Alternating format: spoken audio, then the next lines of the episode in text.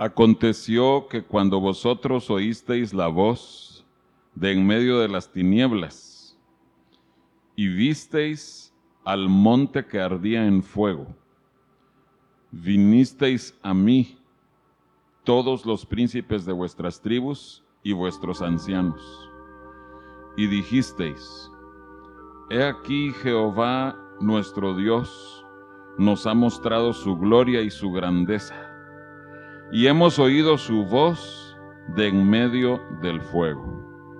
Hoy vemos, hoy hemos visto que Jehová habla al hombre y éste aún vive.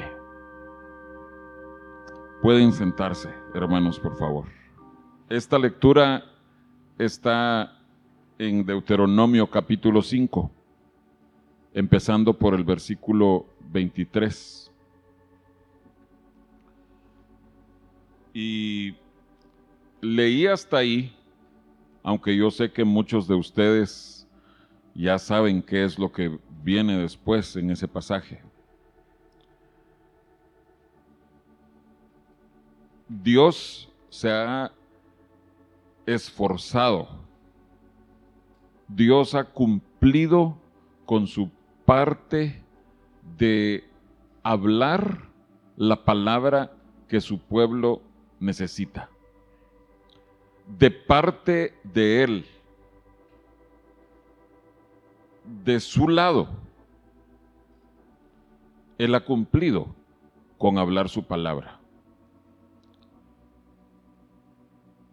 Es así con nosotros también.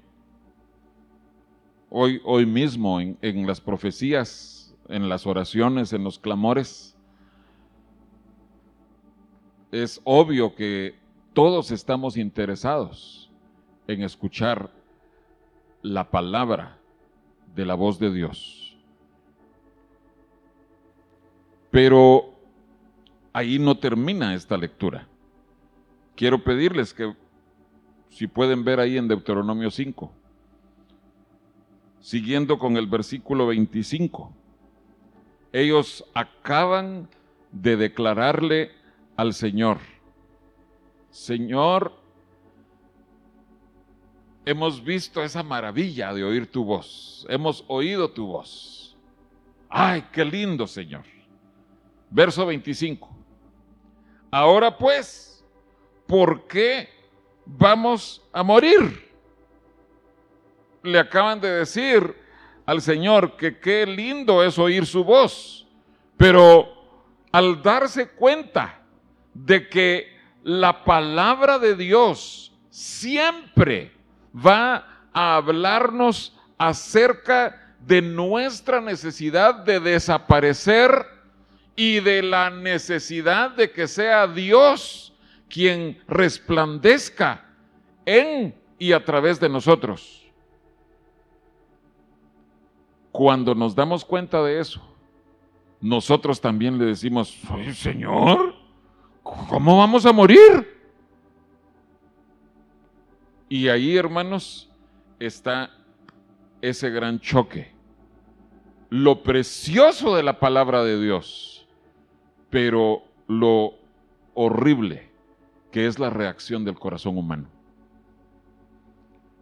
Ahora pues, ¿por qué vamos a morir? Porque este gran fuego nos consumirá. Si oyéremos otra vez la voz de Jehová nuestro Dios, moriremos. Verso 27 es una de las declaraciones más cínicas y vergonzosas que podemos imaginar. 27. Acércate tú, le dice el pueblo a Moisés. Acércate tú y oye todas las cosas que dijere Jehová nuestro Dios.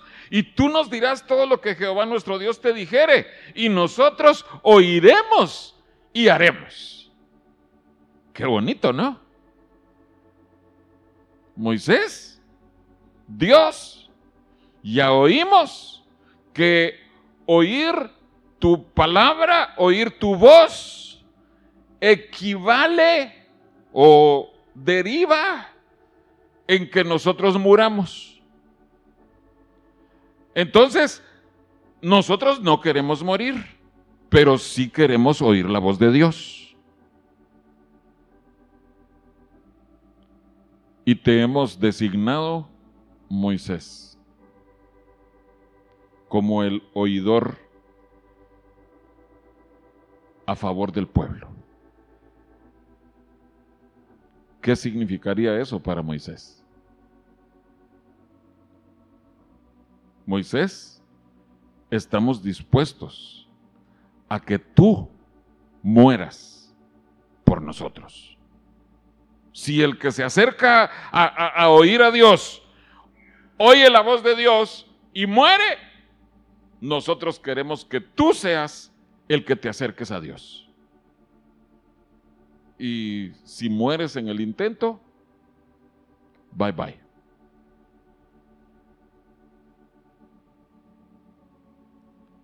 Y esa misma actitud ha permeado los corazones del pueblo de Dios desde ese tiempo, o diríamos en toda la historia, pero desde ese tiempo hasta acá.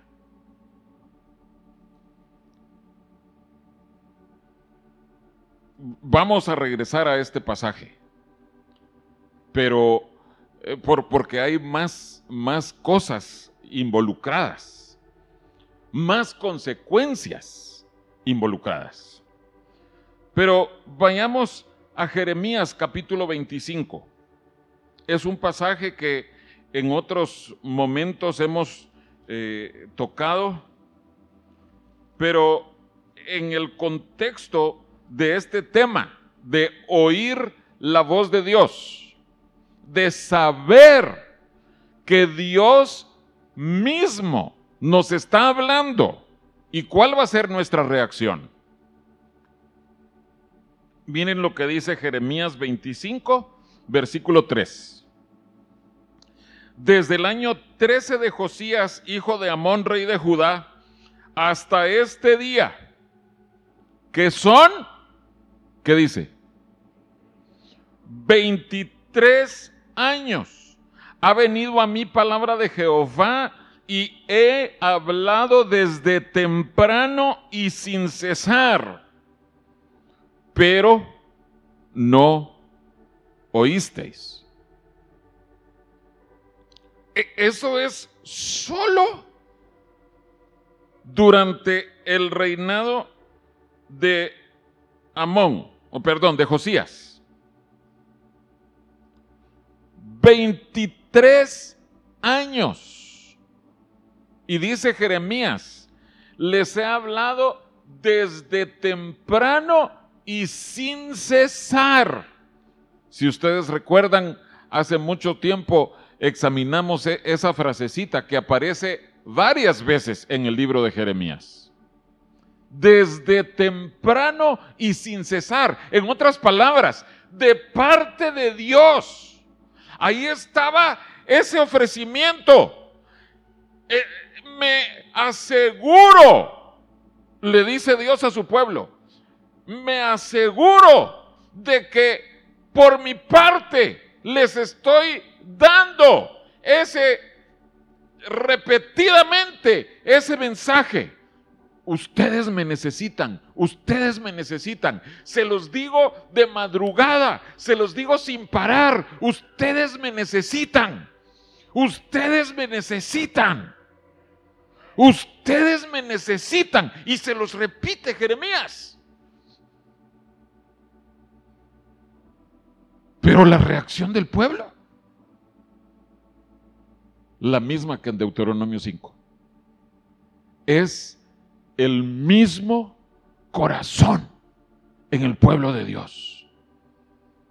Pero no queda en Dios esa responsabilidad. Él ha cumplido y sigue cumpliendo con hablarnos su palabra. Por eso es que yo eh, no he hecho esto con, los mensajes que se han dado en todo este tiempo de pandemia.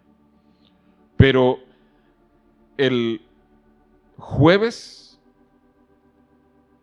nada más estuvo disponible el mensaje del hermano Hugo Romero. Yo se los envié a todos los que están en el grupo de Signal, porque me interesaba que todos oyeran la fidelidad de Dios en enviar a sus siervos para hablarnos. Ustedes quizás no sabían, yo había predicado parte de este mensaje el domingo anterior en Guatemala, o dos domingos atrás en Guatemala. El hermano Hugo no sabía. Y por lo menos dos de los pasajes que él estaba tocando, yo le, enseñaba a mi esposa mi, mi papelito del mensaje que yo había predicado. Mira, mira. Deuteronomio 5 es uno de ellos. Solo que el hermano Hugo no eh, se extendió en examinarlo, pero era obvio que él se estaba refiriendo a esa verdad. De parte de Dios, ahí ha, estado el cumplir con darnos su palabra.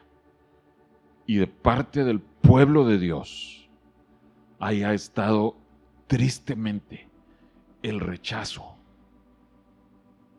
el no responder.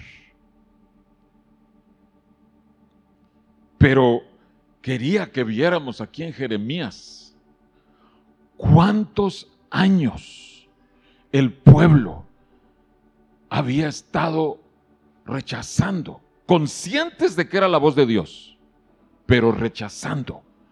23 años. ¿Cuántos años tenemos nosotros, digamos, de convertidos? Pero ¿cuántos años tenemos nosotros de estar segurísimos de que Dios habla a través de sus siervos? Porque eh, tal vez de niños, eh, si nosotros éramos cristianos, ahí veníamos a, la iglesia tal vez porque nuestros padres nos traían, tal vez por, por costumbre. Pero en algún momento, cuando Dios se, hizo cargo, se tomó el control de, nuestras vidas. Y nosotros ya estuvimos conscientes de que Dios habla, no solo a través de, quienes se paran en el púlpito para predicar, para dirigir, sino que uh, oímos eh, eh, las profecías y, ustedes saben cómo uno cuando oye esas profecías, eh, uno sabe, ay, sí, Dios me está hablando. No en todas, porque su, su, palabra va dirigida a distintas personas, pero en algunas es, eh, pero no queda la menor duda de que Dios le habla a uno. He, he oído varios, varios casos de personas que llegan de visita a la iglesia. ¿Ha sucedido aquí? Ahí en Guatemala también.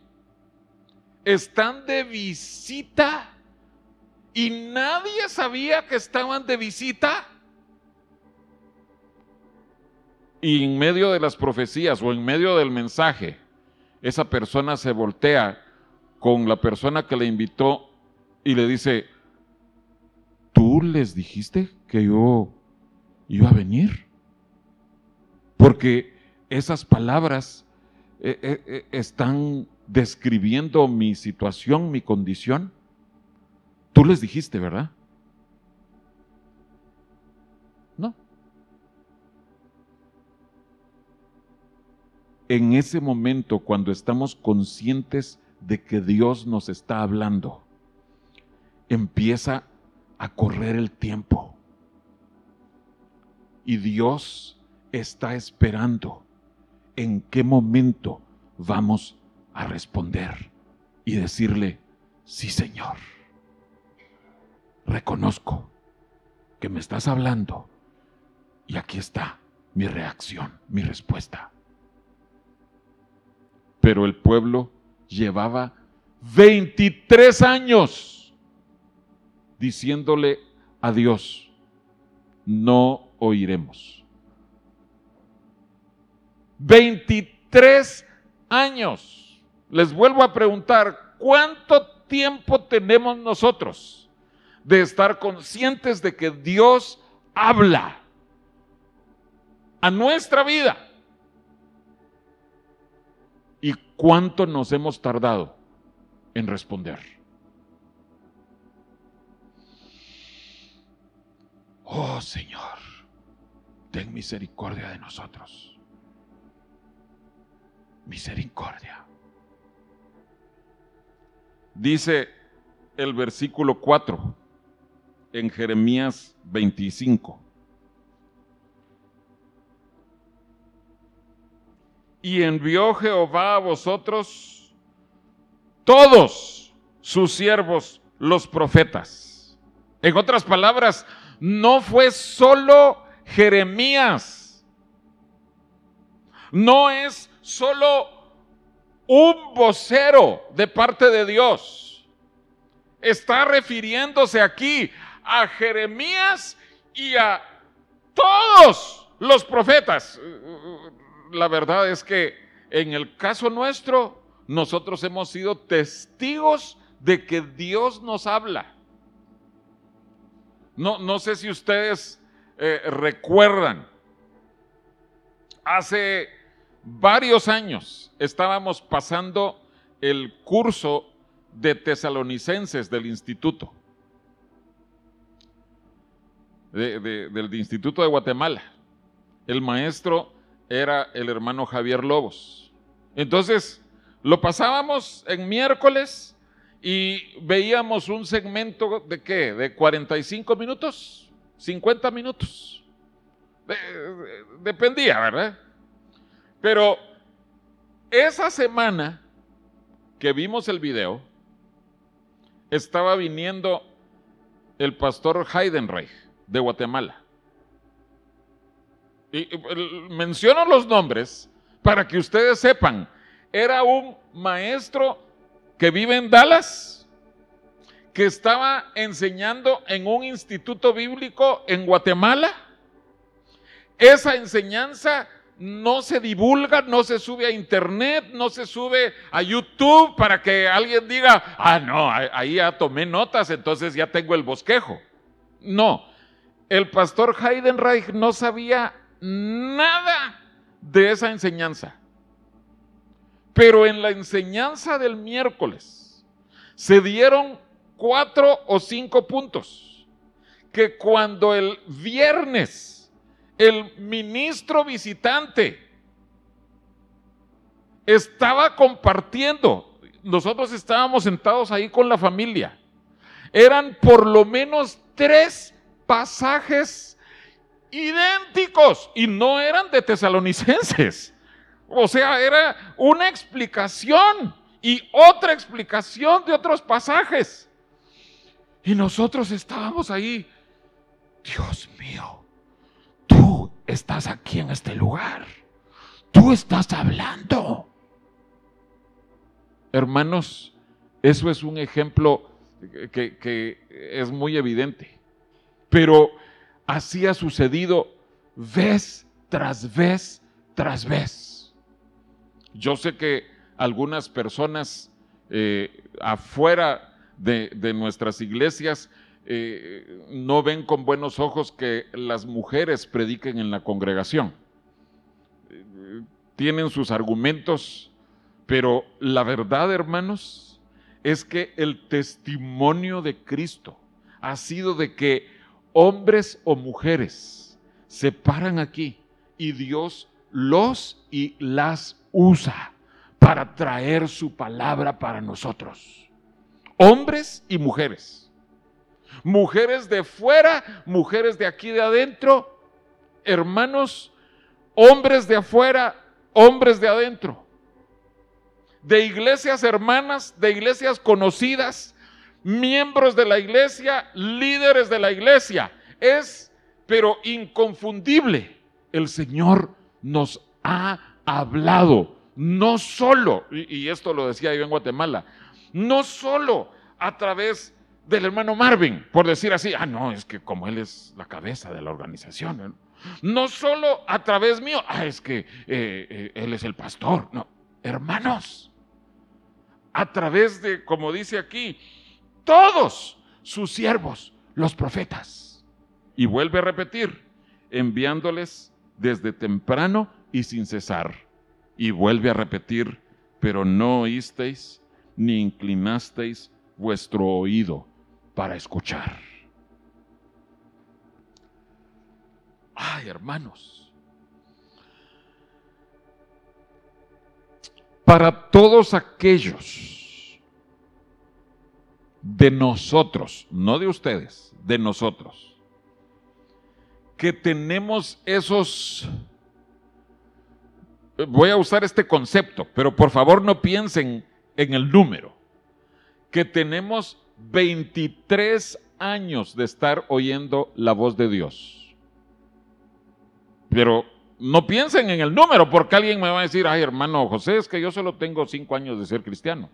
Ah, no, yo solo tengo un año de, caminar con el Señor. Ay hermano, yo solo llego a 20. No, no, no.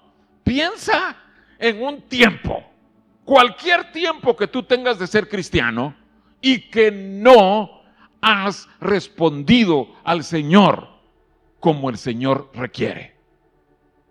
Así tengas un mes de convertido. Creo que los que tienen un mes nos avergüenzan a los que tenemos más tiempo, porque están más metidos, están en ese primer amor. ¿Qué ha sucedido? para responder.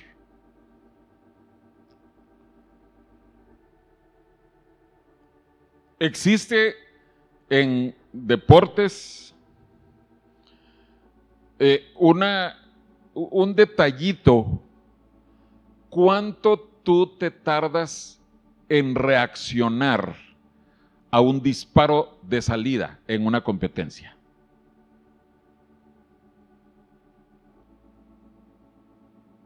en las competencias de carreras de, corta distancia, pues, especialmente. 100 metros planos, 200 metros planos, 400 metros planos, 110 metros con vallas. En esas carreras cortas es sumamente importante, crucial.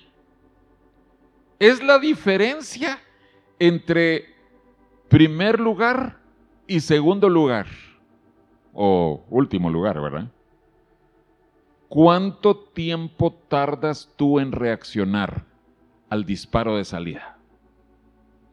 Creo que todos en algún momento eh, hemos visto o, o, hasta nosotros tal vez corrimos cuando éramos niños o jóvenes, que están todos inclinados y ponen sus manos así, eh, una rodilla en tierra la otra eh, apoyada así dobladita, en sus marcas. Pasan unos poquitos segundos o fracciones de segundo. Luego el juez de la carrera dice, ¿listos? Y ahí uno se arquea, levanta la otra rodilla que estaba en el suelo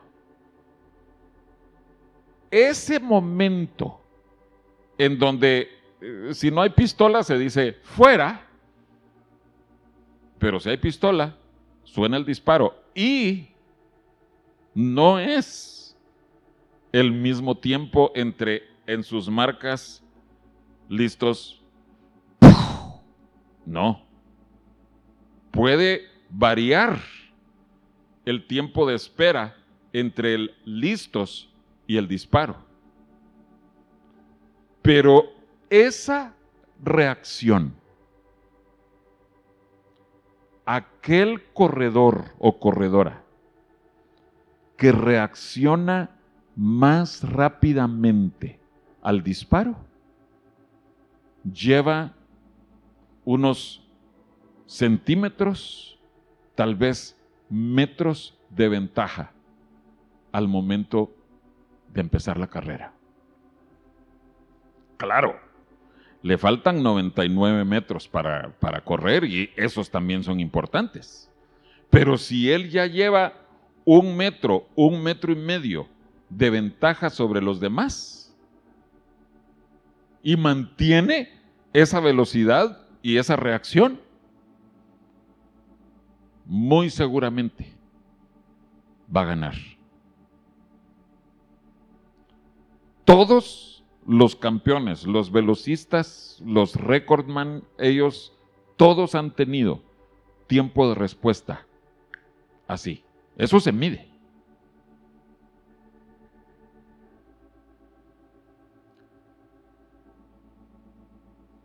En el ejército, en la guerra, el tiempo de respuesta puede significar la diferencia entre vivir o morir. No sé cómo, cómo se haga aquí, pero en algunos ejércitos del mundo la instrucción eh, así conocida por antonomasia es pecho a tierra, pecho a tierra. ¿Qué quiere decir pecho a tierra? Quiere decir que en algún momento están las balas volando a este nivel, aquí, y que aquellos que logren tirarse al suelo y quedar con el pecho a tierra, las balas les van a pasar volando por arriba. Y ellos van a salvar su vida. Pecho a tierra. ¿Cuánto tardas en reaccionar a pecho a tierra?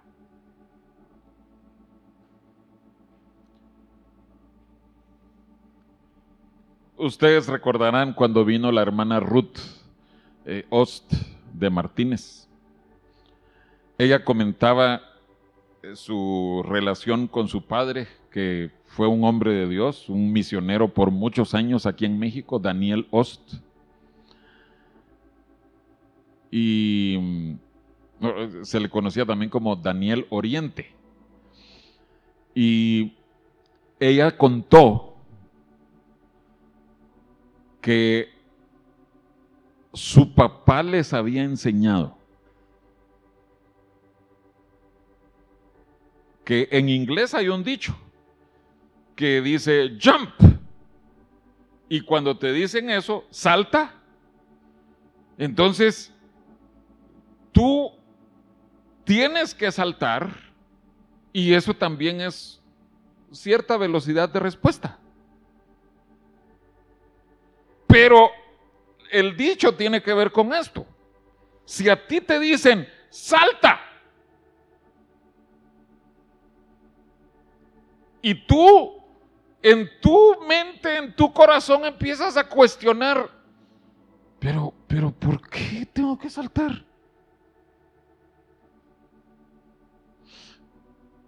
Pero no me voy a golpear saltando. Y ahí estás tú, pero... Y no obedeciste. E, esa es la, la cosa. Y decía la hermana Ruth que su papá les había enseñado que si iban a hacer preguntas, que ellos saltaran, obedecieran inmediatamente. Y cuando fueran en el aire, habiendo obedecido, en el aire preguntaran, ¿está bien de esta altura? ¿Quiere que brinque más veces? ¿Hasta cuándo quiere que deje de saltar? Pero primero obedeciste. Tal, vez si hay preguntas, cuestionamientos en el corazón. Pero lo importante de tu velocidad de respuesta cuando te dicen salta, es que tú le demuestres a tu autoridad, aquí estoy saltando. Y estoy dispuesto, estoy dispuesta a saltar todas las veces que usted me lo pida. Esa es una actitud que impresiona el corazón de Dios.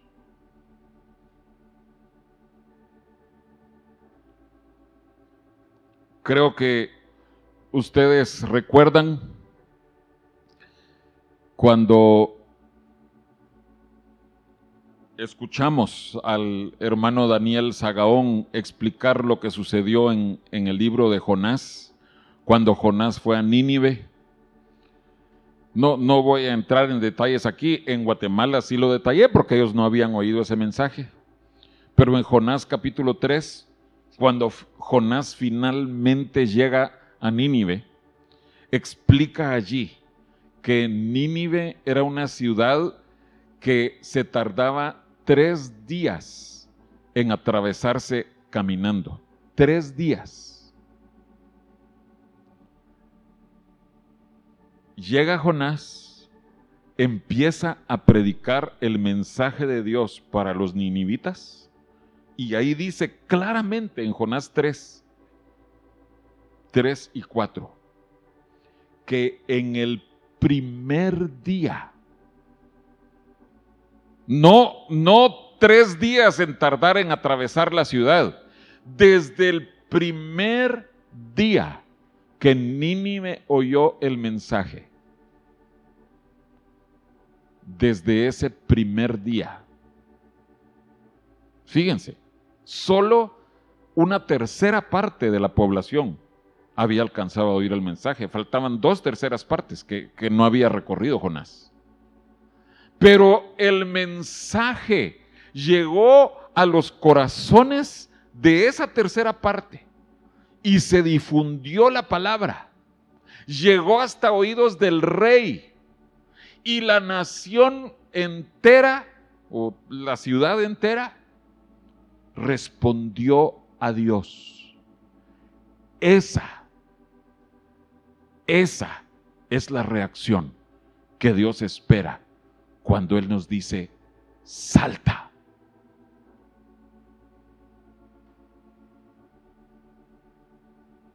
No se pusieron a, a, cuestionar, pero, pero este viene de una nación enemiga. E, esa nación enemiga es insignificante para con nosotros porque nosotros los destruimos así. ¿Qué nos puede venir a decir ese, cómo dicen que se llama? Jonás. ¿A nosotros que somos una nación así, asada? No. La convicción del Espíritu de Dios llegó a sus corazones y en un día el pueblo entero de Nínive se volvió a Dios.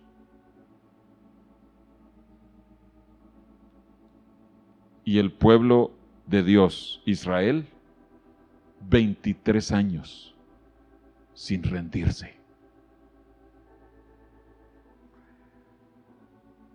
Hermanos, en la vida espiritual.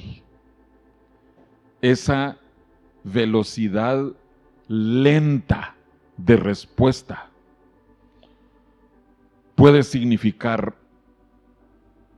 alguna de estas cosas. Apatía, falta de amor a Dios.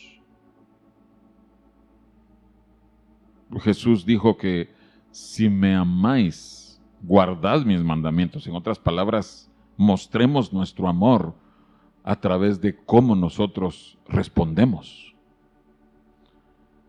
O puede demostrar simple y sencillamente rebeldía del corazón.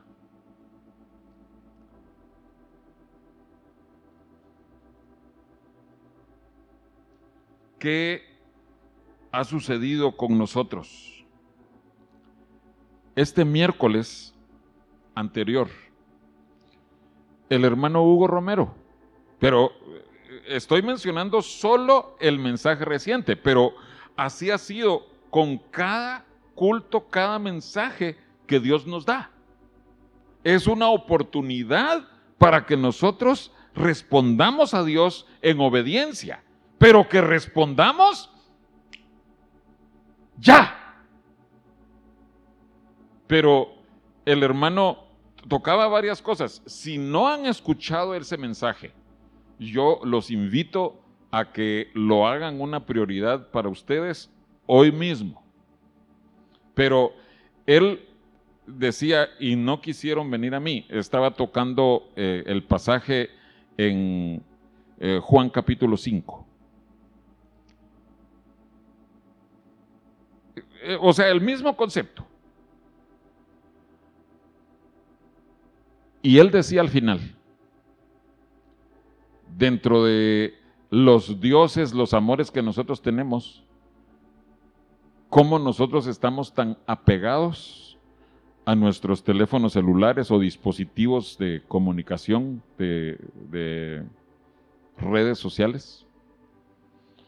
Y él decía, yo los invito a que tomen un ayuno de sus celulares o dispositivos de comunicación. Eh, habíamos dos grupos aquí presentes, pero por eso yo quería que todos, aún el grupo que no había estado presente o los miembros de los grupos que no habían logrado llegar el miércoles, que los oyeran e, e, ese mensaje y que pudiéramos demostrarle al Señor, Señor, acabo de escuchar tu palabra y aquí estoy respondiendo. Eso fue miércoles. Entonces, nosotros hasta el jueves más o menos como a las nueve y media. Eh, terminé haciéndolo más tarde, como a las diez, diez y, cuarto o algo así, que les dije, hermanos, yo ya terminé el ayuno, pero eh, sé que, eh, los hermanos estaban dispuestos a seguirle. El viernes, y eso casi nunca me sucede, yo tenía unas citas. Entonces salí de casa y el teléfono celular, lo olvidé. ese, ayuno no fue a propósito. Lo olvidé en, en la casa. Y ahí se quedó. Hasta que regresé después de las citas. Y le digo a Mirna cuando regreso, bueno, er, mi ayuno tuvo que seguir. Pero hermanos, e, el primer día sí fue voluntariamente decirle al Señor, Señor, aquí estamos obedeciendo. El segundo día, aunque fue involuntario, pero fue bastante liberador. Y yo había pensado, con, con la persona que me reúna le voy a decir, ¿me permitiría solo llamar a mi esposa? para que ella sepa que estoy bien, eh, porque ella va a ver ahí mi, celular olvidado y va a decir, ay, ¿qué le va a pasar al pobre? Para que ella sepa que está bien. Pero ya no lo hice. ¿A qué voy, hermanos? El Señor cada vez que oímos su voz, su palabra, nos da esa oportunidad. Mira, aquí puedes tú obedecer e impresionar mi corazón. Regresemos a Deuteronomio capítulo 5. Vimos cómo en el verso 27 el pueblo le dice, acércate tú Moisés, estamos dispuestos a que tú mueras por nosotros. Y 28 dice que Dios oyó lo que dijeron. 29 ¿Quién diera que tuviesen tal corazón que me temiesen? Pero miren lo que dice el verso 30. Le está hablando Dios a Moisés y le está dando una instrucción para su pueblo. Ve y diles, volveos a vuestras tiendas. ¿Qué les está diciendo? De una forma muy educada, moderada, les está diciendo, fuera de aquí. Váyanse de mi presencia. Váyanse a sus tiendas. No les interesa. Váyanse a sus casas. Y, hermanos, la verdad es que Dios a cada uno de nosotros nos da la oportunidad cada vez. Es como que nos estuviera diciendo, mira hijo, mira hija, si no te interesa obedecer, ¿por qué sigues con, la mecánica de asistir? Mejor ni vengas. Solo nos estamos haciendo más responsables de, de oír la voz de Dios y no respondemos. Es mayor responsabilidad el Señor casi como que nos dice, mejor quédate en tu casa. Pero, verso 31, y con eso yo quiero terminar. ¿Y tú qué dice? Dios le dice a todo aquel que está dispuesto a oír su voz y obedecer, le dice, tú quédate aquí conmigo. Esa es la consecuencia de abrazar, de atesorar todas las palabras de Dios. Eso va a ser nuestro si nosotros nos esforzamos por mostrarle al Señor, Señor, oigo tu palabra y aquí estoy así obedeciéndote.